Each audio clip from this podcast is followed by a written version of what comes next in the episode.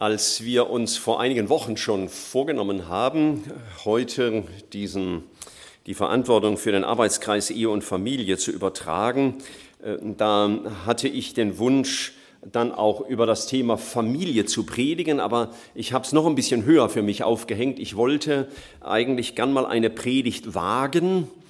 Ihr dürft mir am Ende sagen, ob das Wagnis ein Schuss in den Ofen war oder gelungen ist etwas zu, eine Predigt zu halten über das Miteinander von Familien und Ledigen in der Gemeinde. Und ähm, ja, das war so in meinem Herzen. Und als ich dann mich vor zwei Wochen mal so ganz rudimentär anfing mit der Predigt und heute zu beschäftigen, dann wusste ich ja, und das engte das natürlich sehr ein, meine Freiheit. Äh, mir war ja der Bibeltext vorgegeben. Und da muss man dann ja unbedingt was finden zum Thema Familie. Und mancher Prediger ist dann geneigt, irgendwas künstlich daherzustellen an Verbindung.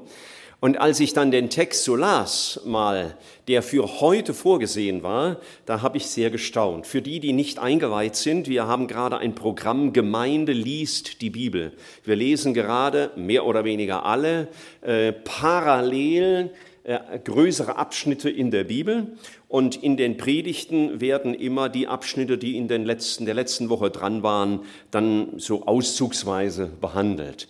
Und vergangene Woche haben alle, die da mitmachen, oder in den letzten beiden Wochen, ich weiß nicht genau, die ersten zwölf Kapitel vom ersten Buch Samuel gelesen. Und da nicht alle das ähm, gelesen haben, lese ich alle zwölf Kapitel jetzt mal vor. Nein, nein, das mache ich nicht. Äh, Wäre einfache Predigtvorbereitung gewesen, vorlesen, Amen, ihr wisst Bescheid. Ähm, aber ich habe sehr gestaunt und habe gedacht, oh Herr, wie du manchmal planst, das ist großartig. Denn in diesen zwölf Kapiteln, besonders in den ersten acht, habe ich drei Familien beobachten können. Also eine, eine konzentriertere Steilvorlage kann man eigentlich gar nicht bekommen. Es ist uns sicherlich allen bewusst, dass ähm, Familie die kleinste Zelle der Gemeinschaft, der Gesellschaft ist. Man sagt kranke Familien gleich kranke Gemeinden und dann muss ich sagen, dann ist unsere Gesellschaft wahrscheinlich relativ krank, weil Familie ein Notstand ist. Ein afrikanisches, ich weiß nicht welchem Land, ein afrikanisches Sprichwort sagt, der Niedergang einer Nation beginnt in den Häusern seines Volkes. Und der chinesische Philosoph Konfuzius hat mal gesagt, die Stärke einer Nation leitet sich von der Rechtschaffenheit seiner Familien ab. Die Stärke einer Nation leitet sich von der Rechtschaffenheit seiner Familien ab. Das heißt, das ist schon etwas sehr Bedeutendes. Und natürlich ist für uns Familie in der Gemeinde auch wichtig. Ähm, was ich ganz selten mache, weil ich große Hemmungen habe, ist, die Gemeindeliste herzunehmen und mal zu zählen, gewisse Sachverhalte. Und äh, ich habe es aber heute Morgen doch gemacht und äh, habe mal gezählt, wie viele Familien haben wir etwa in der Gemeinde. Und als Familien habe ich nur die gezählt, deren Kinder noch jünger als 18 Jahre alt sind. Und dann wusste ich schon, wie viel Single-Haushalte wir in der Gemeinde haben. Da haben wir neulich auch mal ein bisschen gezählt. Und da haben wir mal nur so die Singles so zwischen 25 und 60. Die haben wir mal besonders in den Fokus genommen. Jetzt eine Schätzfrage. Es gibt aber keinen Preis, sage ich euch gleich. Äh, was denkt ihr? Was ist häufiger in der Gemeinde? Familienhaushalte oder Single-Haushalte? Wer wagt eine Prognose?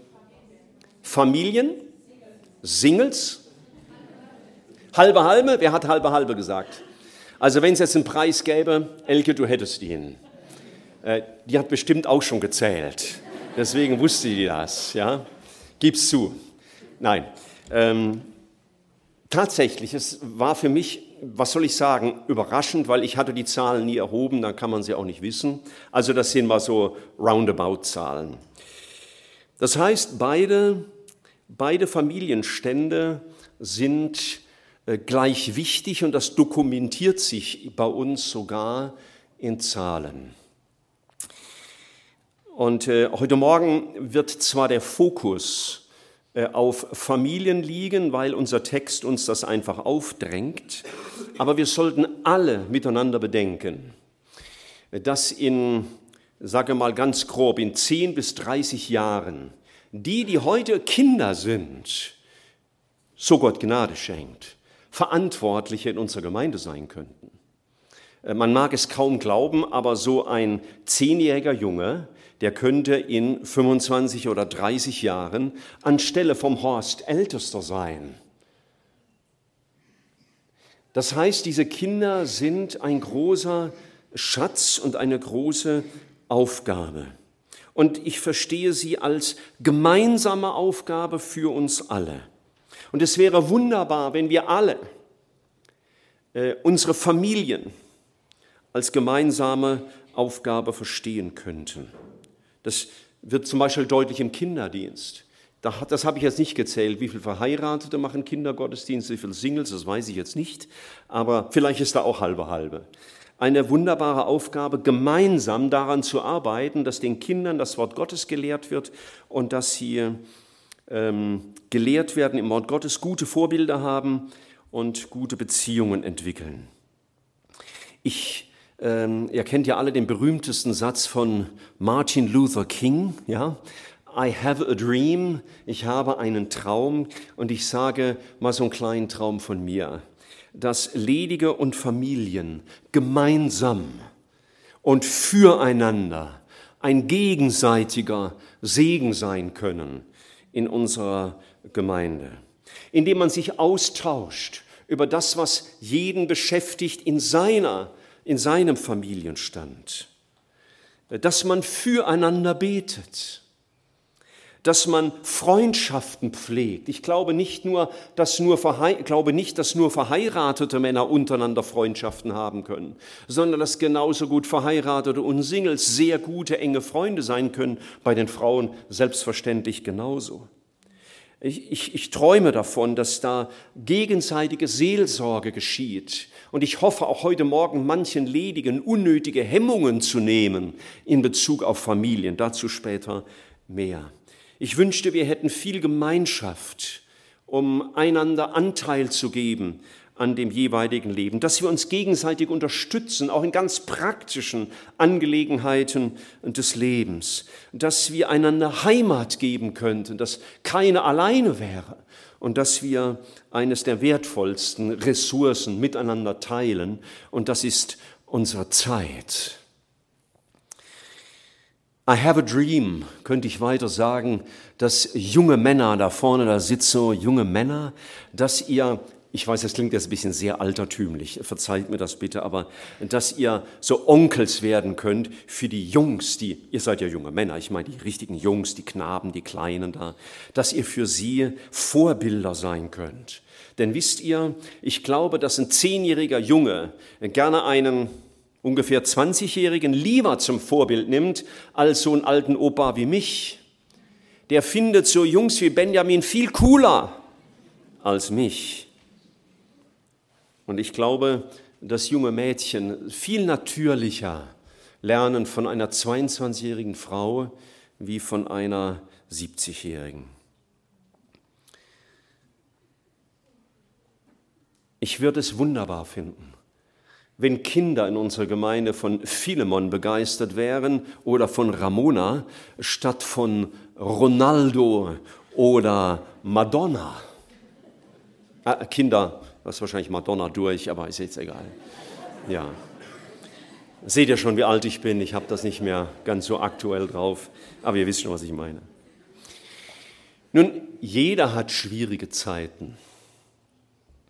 Singles haben manchmal sehr schwierige Zeiten. Familien haben manchmal schwierige Zeiten. Witwen und Witwer haben manchmal schwierige Zeiten. Und Geschiedene haben auch schwierige Zeiten. Wer von ihnen hat es denn wohl am schwersten? Ich meine, man wird das immer sagen, ja, wir natürlich. Also jeder spricht dann für seine Gruppe, aber das kann man wohl nicht beantworten. Und ich möchte heute Morgen sehr viel Mut machen, uns auch mal in unseren Zellgruppen, in denen wir als Gemeinde jeweils zu Hause sind, sich mal umzuschauen, welche Singles sind in meiner Zellgruppe? Oder welche Familien? Oder welche Witwer? oder welche geschiedene Frau. I have a dream, dass wir sagen könnten, wir sind, haben Aufmerksamkeit füreinander, wir nehmen einander wahr, wir, wir nehmen einander ernst und wir nehmen aneinander Anteil. Und deswegen wäre es wunderschön, wenn heute Morgen alle mitdenken. Dass du nicht abschaltest, weil du sagst, naja, ich bin ja nicht verheiratet, habe keine Kinder, geht mich nichts an, hätte ich ja zu Hause bleiben können. Nein, eben gerade nicht. Denn die Familien wären ziemlich übel dran, wenn ihr nicht auch ihre, euren Beitrag bringt. Und die Singles sind übel dran, wenn kein Verheirateter mal zu ihnen sagt, wofür darf ich denn beten bei dir? Kann ich dich irgendwie unterstützen?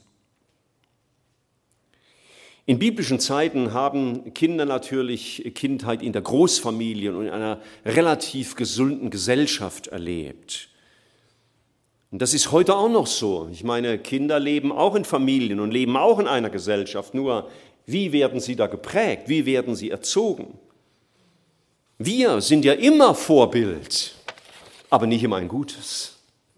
Und deswegen ist es so wichtig, dass wir ein wenig nachdenken, über die Kinder unserer Gemeinde und dass sie alle sehen, was können wir für unsere Kinder tun. Die erste Familie, äh, die ich uns in Erinnerung, in Erinnerung rufen will, steht gleich im ersten Buch Samuel, im ersten Kapitel. Es geht gleich mit einer Familie los. Da habe ich dann eben zum ersten Mal gestaunt, als ich dahin kam.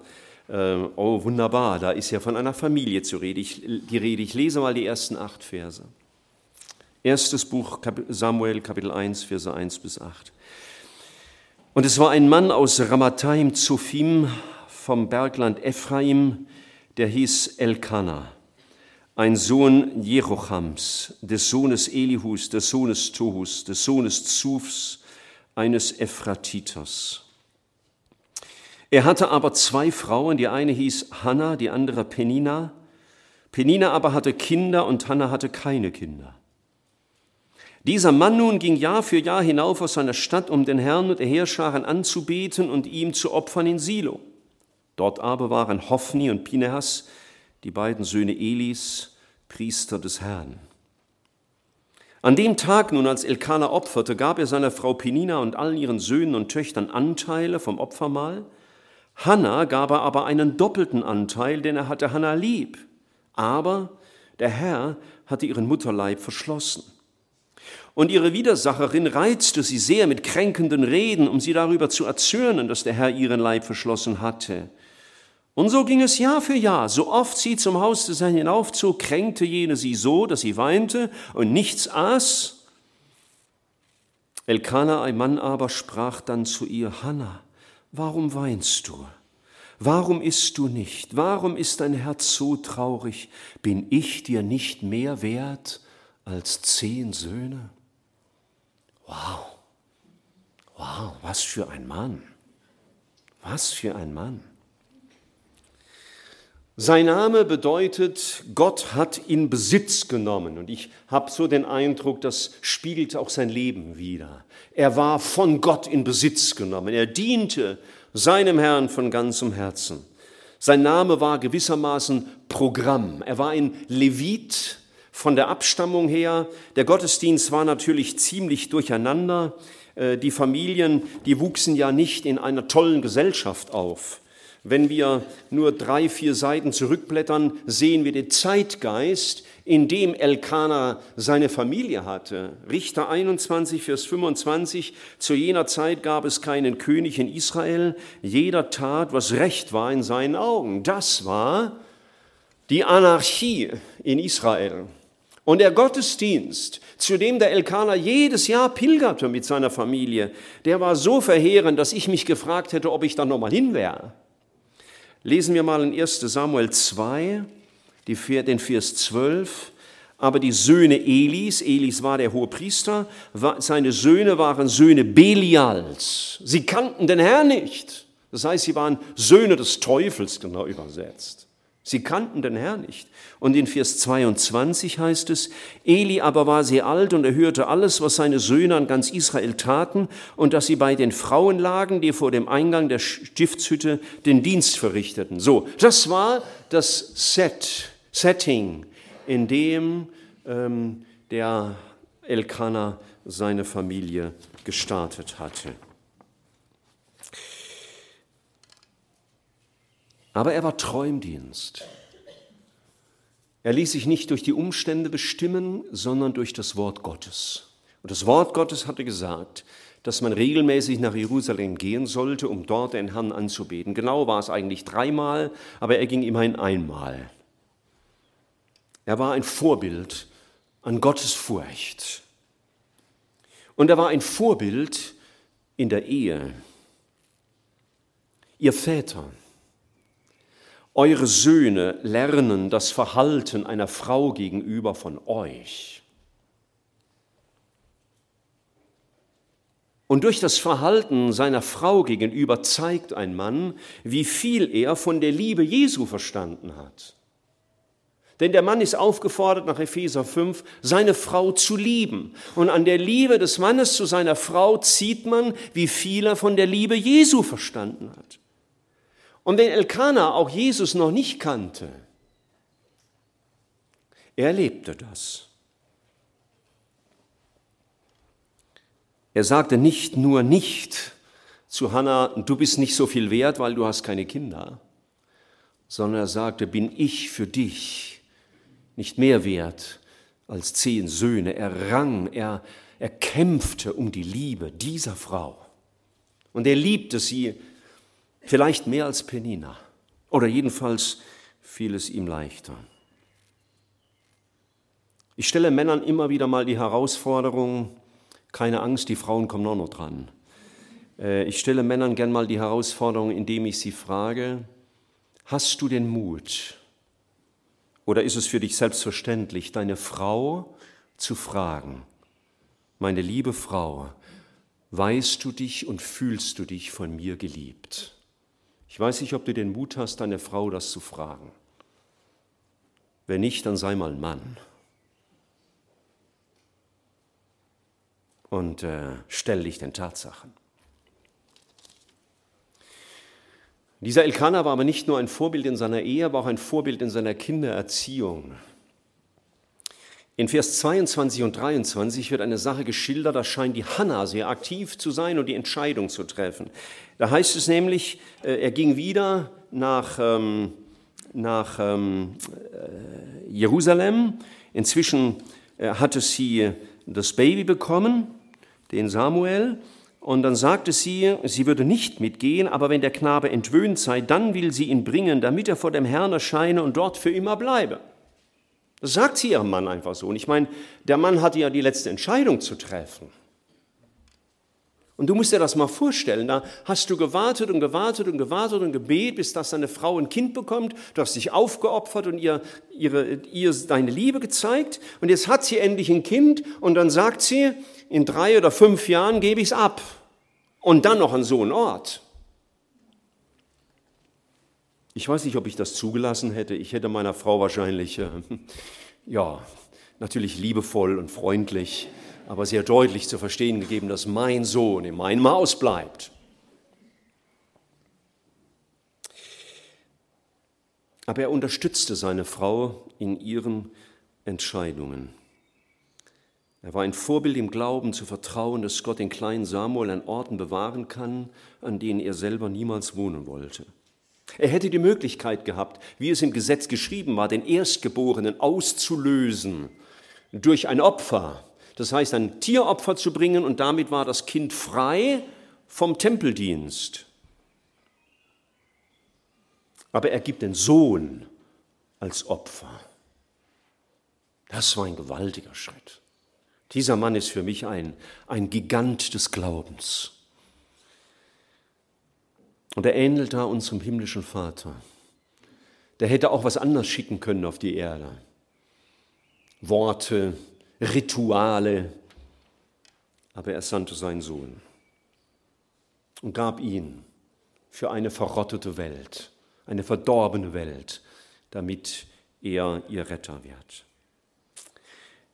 Wir als Männer, als Ehemänner und Väter sind gefordert, Vorbilder für unsere Familie zu sein. Und ich sage bewusst, wir sind gefordert, wir sind aufgefordert. Und wir werden definitiv von Gott zur Rechenschaft gezogen über die Art und Weise, wie wir unsere Verantwortung leben.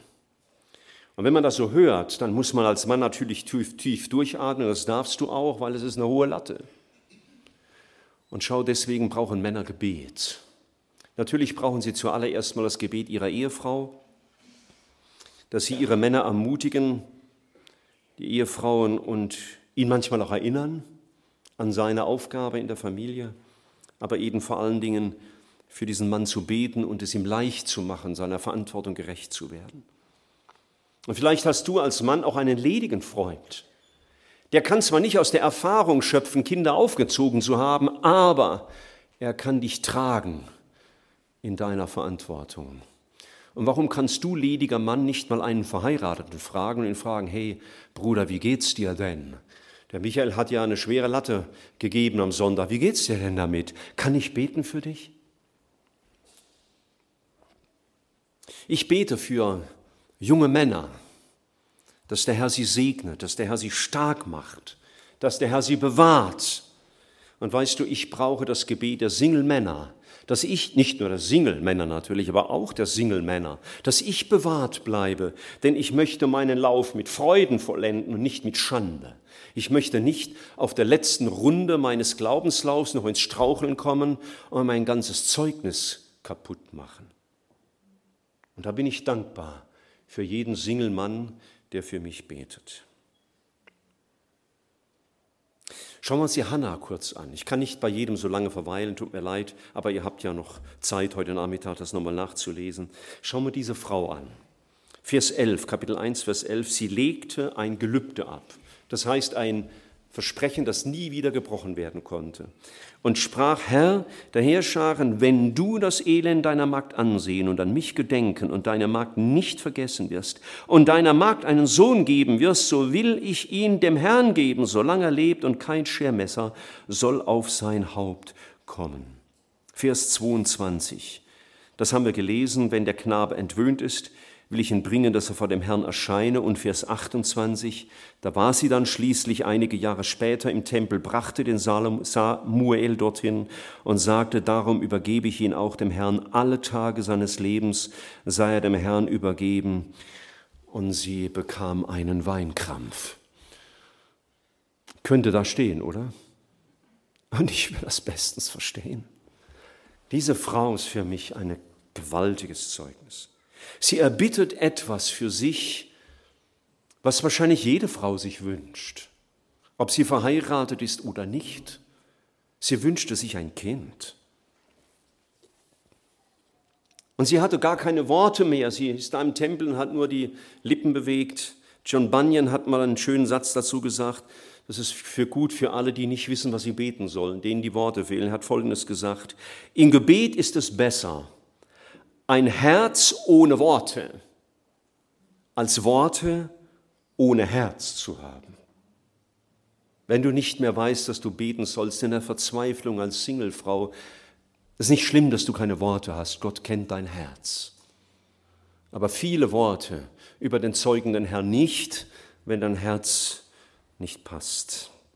Hannah lebte, was später Jesus lehren würde, trachtet am ersten nach dem Reich Gottes und seiner Gerechtigkeit, dann wird ihr alles andere obendrein gegeben werden.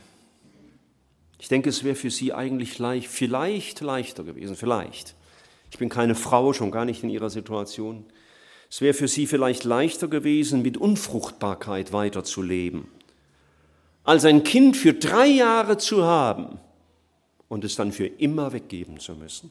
Was schlimmer ist, Geschwister, also ich will das nicht entscheiden müssen. Diese Frau war ein großes Vorbild, auch ein Respekt ihrem Mann gegenüber. Ich habe vorhin die Frage gestellt, hat den Männern diese Herausforderung gegeben. Manche Frau hat vielleicht im Herzen gedacht, ja, das soll er ruhig mal fragen. Ich weiß schon, was ich ihm sage. Ja, das darfst du ihm auch sagen, aber eine Bedingung. Bevor du ihm was sagst, stelle ihm eine Frage.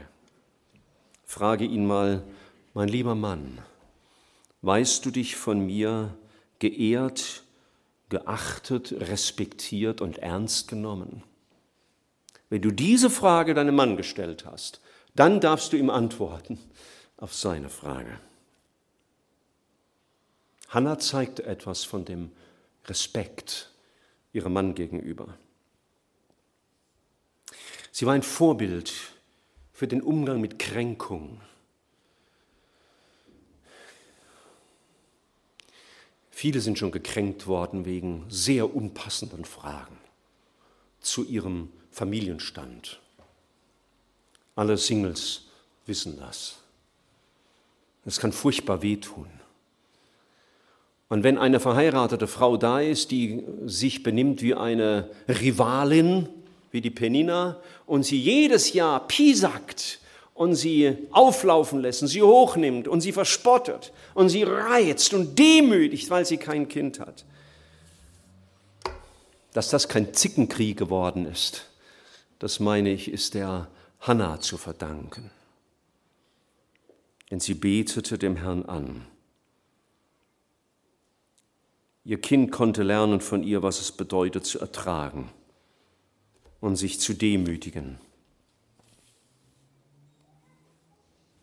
Sie war eine Frau mit Charakter und Glauben und sie lernte es, mit Demütigung zurechtzukommen.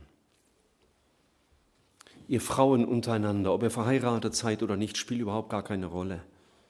Ich glaube, ihr könnt einander sehr ermutigen indem er aneinander Anteil nehmt und füreinander betet.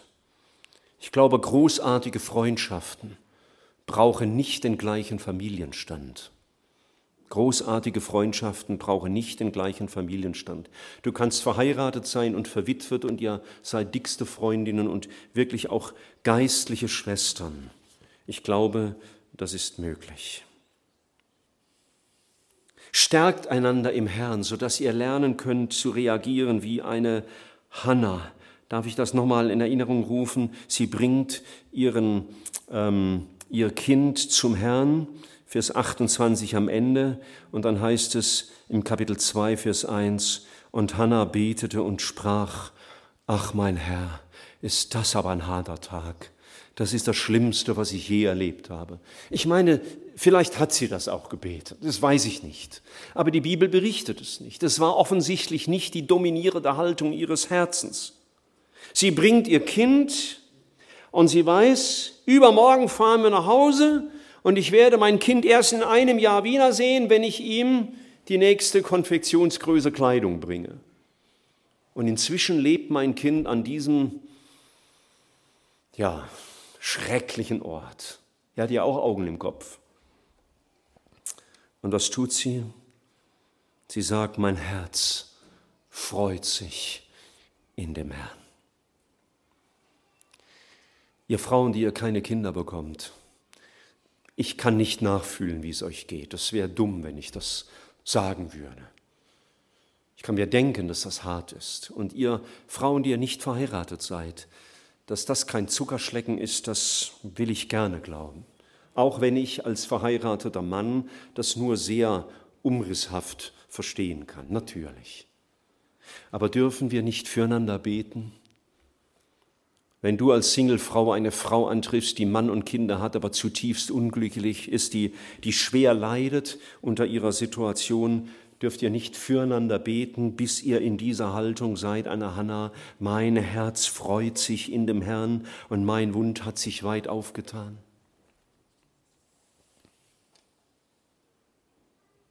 Wo wir Gottes Geist Raum geben, da entsteht Freude.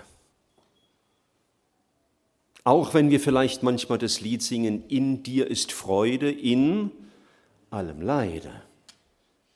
Nicht nur Freude, wenn alles super ist. Füreinander zu beten, füreinander zu sein, den zu verstehen, der eine andere Lebenssituation hat wie ich. Das wäre ein großes Geschenk. Nebenbei, ich habe gedacht, ja, ich weiß nicht, warum die Hanna den Kleinen so früh gegeben hat hat seine Gründe gehabt. Ich muss, will die gar nicht nachdenken, aber ich glaube, die frühkindliche Prägung ist sehr wichtig. Sie hat ihn ja ein paar Jahre erstmal bei sich behalten. Und ihr Mütter solltet gut verstehen, die frühkindliche Prägung, die, ihr, die eure Kinder durch euch erhalten, ist durch nichts zu ersetzen. Gebt eure Kinder nicht ohne Not zu früh in Kitas oder Kindergärten. Die Prägung durch die Mutter, durch die Eltern ist unvergleichlich. Und glaubt nicht dem Zeitgeist, dass eure Kinder im Kindergarten besser gefördert werden als bei ihrer liebenden Mutter. Das ist eine grandiose Dummheit, für manche Familien sicher wahr, wenn Kinder aus verwahrlosten Familien kommen, Familien, in denen sie keine Vorbilder haben, aber ich denke doch, ihr seid das. Hannah vertraute dem Herrn und dem Segen des Gelübdes. Es waren Kinder wie Mose und Daniel und Josef und eben auch Samuel, die in fremder Umgebung aufwuchsen. Und heute schicken wir unsere Kinder in die Schulen. Was erwartet sie da? Nicht jeder hat das Vorrecht, sein Kind in eine christliche Familie zu schicken, äh, ja, in eine christliche Schule zu schicken, Entschuldigung. Aber bis heute wird die Gemeinde Jesu und werden Familien aufgebaut mitten im Machtbereich des Fürsten dieser Welt. Diese Welt gehört dem Fürsten dieser Welt. Und doch hat der Herr die Kontrolle. Vertrauen wir doch der Macht unseres Gottes, dass er sie zu bewahren vermag. Denn sogar in einer christlichen Schule brauchen unsere Kinder Bewahrung. Glaubt nur nicht, ich schicke sie in eine christliche Schule, geht alles gut. Das wäre mehr als leichtsinnig. Dort sind auch nur unerlöste Kinder die ein Heiland brauchen. Weihe deine Kinder immer wieder neu dem Herrn.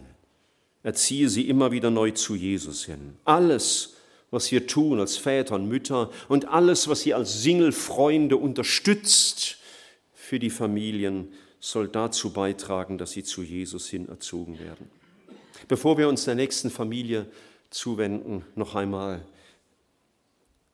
wenn die Beziehungen da sind, zwischen Singles und Familien, wenn eine Beziehung da ist zwischen Singles und Familien, eine persönlichere Beziehung, dann glaube ich, darf gegenseitige Ermutigung, Ermutigung und Ermahnung erfolgen. Wenn dir als Single-Person ein Verheirateter sagt, also hör mal, du bist nicht verheiratet, von Liebe verstehst ja du nichts, dann sei nicht gekränkt, vielleicht bist du es doch, ich könnte es verstehen, aber dann antworte ganz cool Weißt du, ich verstehe jede Menge von Liebe. Vielleicht mehr als du, und zwar von der Liebe meines Herrn zu mir und meiner Liebe zu dir. Und ich möchte dir gerne helfen, diese Liebe zu erfahren und zu leben, auch in deiner Familie. Lasst euch als Singles nicht einfach den Mund verbieten oder denkt ihr, ich kann doch einem Verheirateten nichts sagen. Es gibt nur wenige Dinge, über die ihr vielleicht jetzt nicht unbedingt die großen Ratgeber sein könnt.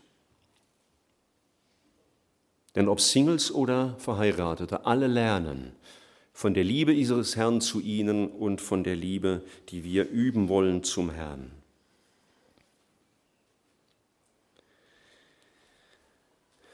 In meiner Predigtvorbereitung habe ich natürlich die ganzen zwölf Kapitel gelesen und ich musste nicht lange lesen. Dann war ich schon bei der zweiten Familie, ich habe sie schon erwähnt. Äh, die ist nicht so vorbildlich. Von Elis Frau hören wir gar nichts. Ich weiß nicht, ob sie zu dem Zeitpunkt schon tot war, was sie für eine Frau war. Ich weiß es nicht. Aber wir lesen mal 1 Samuel 2 ab Vers 12. Aber die Söhne Elis waren Söhne Belials, sie kannten den Herrn nicht. Die Priester verfuhren so mit dem Volk, wenn jemand ein Schlachtopfer darbrachte, so kam der Diener des Priesters, während das Fleisch kochte, und hatte eine Gabel mit drei Zinken in seiner Hand und stieß damit in den Topf oder Kessel, in die Pfanne oder Schüssel. Alles, was er mit der Gabel herauszog, nahm der Priester für sich. So machten sie es bei allen Israeliten, die dorthin nach Silo kamen.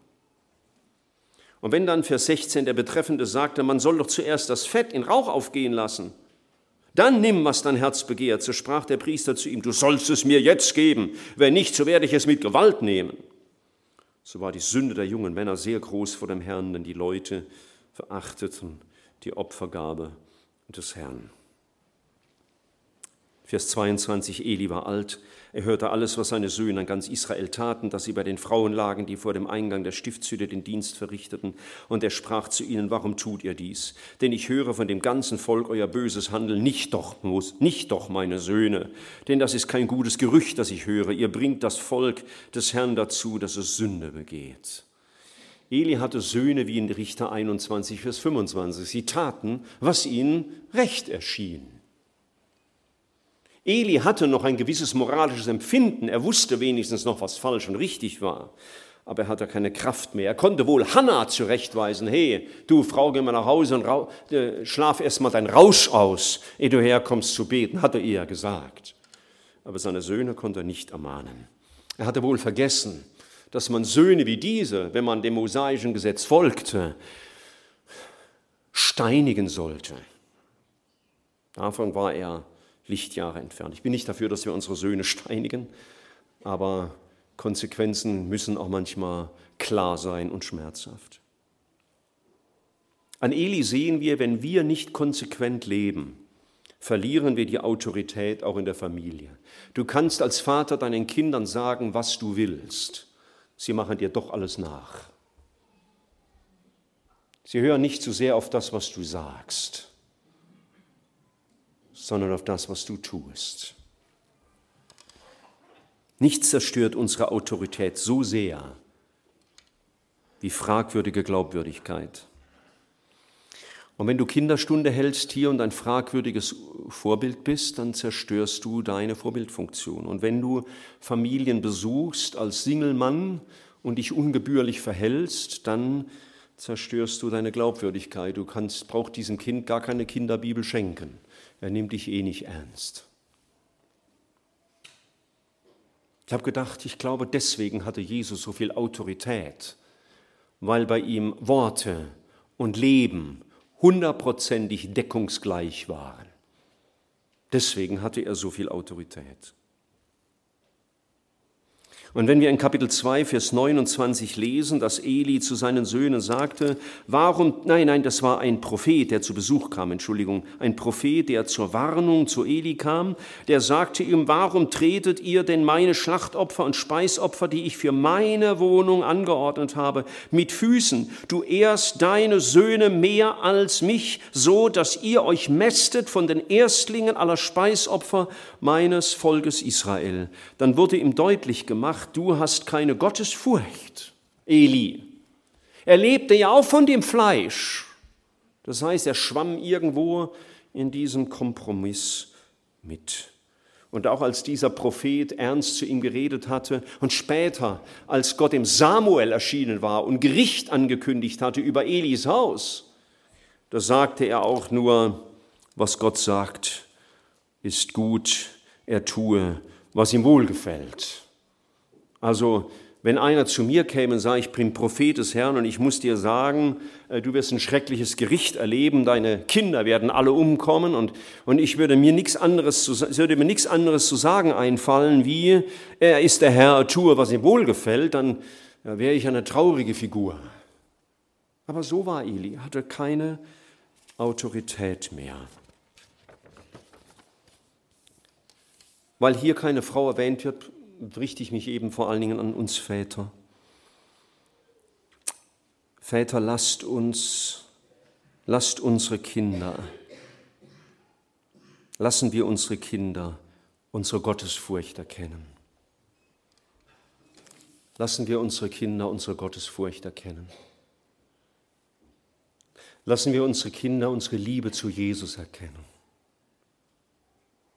Ich hoffe, wenn du mal gestorben bist, und deine Kinder stehen im Grab, dass sie sagen können und vielleicht auf dein Grabstein schreiben, mein Vater liebte Jesus.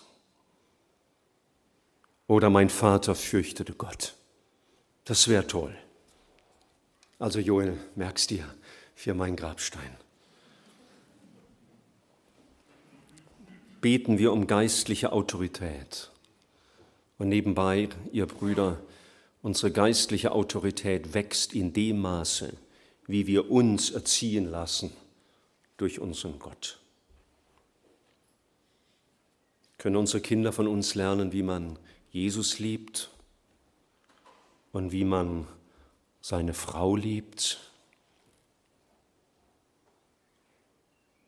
Und du als Freund der Familie, der du keine eigenen Kinder hast, und du besuchst Familien als Freundin der Familie, lass diese Kinder sehen, wie sehr du Jesus liebst und warum er konkurrenzlos begehrenswert ist auf dieser Welt. dass die Kinder, denen du begegnest, spüren, dass du Gott vertraust und dass du ihn fürchtest. Und die letzte Familie, über die ist auch nicht viel gesagt, das sind Kapitel 8, das ist auch wieder nur von den Vätern die Rede, ist ja in den äh, alttestamentlichen Berichten so, dass meistens das Handeln der Väter im Vordergrund steht, ist hier, ich hätte es beinahe gesagt, leider auch so, aber ich will ja keine Kritik am äh, Autor der Bibel üben, aber wir sehen nichts, Kapitel 8, es geschah, als Samuel alt geworden war, da setzte er seine Söhne als Richter über Israel ein. Sein erstgeborener Sohn hieß Joel und der andere Abia, die waren Richter in Beersheba, aber seine Söhne wandelten nicht in seinen Wegen, sondern gingen auf Gewinn aus und nahmen Geschenke und beugten das Recht. Ich denke, Samuel war ein sehr gutes Vorbild. Ich wüsste nichts im biblischen Bericht, wo er ein schlechtes Vorbild war. In Kapitel 7 haben wir gelesen, wie er den Baalskult ausgerottet hat, wie er im Vers 9 das Volk für das Volk betete und sie stärkte im Vertrauen auf den Herrn, als die Philister angriffen. Und im Vers 15 lesen wir, Samuel richtete Israel sein Leben lang. Der blieb also treu in seinem Dienst, sein ganzes Leben lang. Aber ein echtes Vorbild. An, an Vertrauen, an Hingabe, an Gottesfurcht an, und an Ausdauer. Bei einem Kommentator habe ich gelesen, vielleicht sind seine Kinder missraten, weil er so viel weg war. Aber das stimmte gar nicht. Eli war gar nicht viel weg. Wenn man nicht mal sieht, wo der, wo der, wo der Samuel diente, das lesen wir in Vers 16 ähm, von Kapitel 7. Da machte er jedes Jahr die Runde in Bethel, Gilgal und Mitzpah. Das war relativ nah beieinander. Das heißt, er konnte nach wenigen Tagen wieder zu Hause sein. Und dann heißt es ausdrücklich im Vers 17, er kehrte immer wieder nach Rama zurück, denn dort war sein Haus. Und er richtete Israel dort und er baute dort dem Herrn seinen Altar. Das heißt, Rama war sein Lebensmittelpunkt. Da war viel anzutreffen. Und deswegen auch für seine Söhne greifbar. Aber, und das möchte ich zum Trost sagen, für all die, deren Kinder erwachsen wurden und nicht dem Herrn folgen. Nebst allem Hinterfragen eures Vorbildes und eurer Erziehung, das habt ihr sicherlich alle tausendfach gemacht, wenn eure Kinder sich nicht bekehrt haben. Das ist auch zu sagen. Auch das beste Vorbild, wie hier von Samuel, garantiert keine guten Söhne. Ich erfinde es ja nicht neu, wenn ich sage, Gott hat keine Enkelkinder. Wenn die Erziehung zu Ende geht, das heißt, wenn die Kinder mal so 15, 16, 17 an, dann neigt sich unser Einfluss deutlich zu Ende. Dann bleibt uns, ich hätte beinahe gesagt, nur, das klingt so abschätzig, dann bleibt uns noch Gebet und Liebe und Vorbild.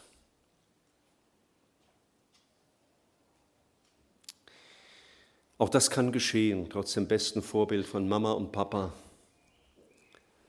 dem Besten, was sie gegeben haben, der besten Gemeinde und dem besten Kinderdienst in der Gemeinde und den besten Jungscharfreizeiten. Kinder stehen dann immer doch vor dem Herrn und treffen ihre eigenen Lebensentscheidungen früher oder später. Das ist ein Grund, warum wir Kinder erst frühestens mit 14 taufen.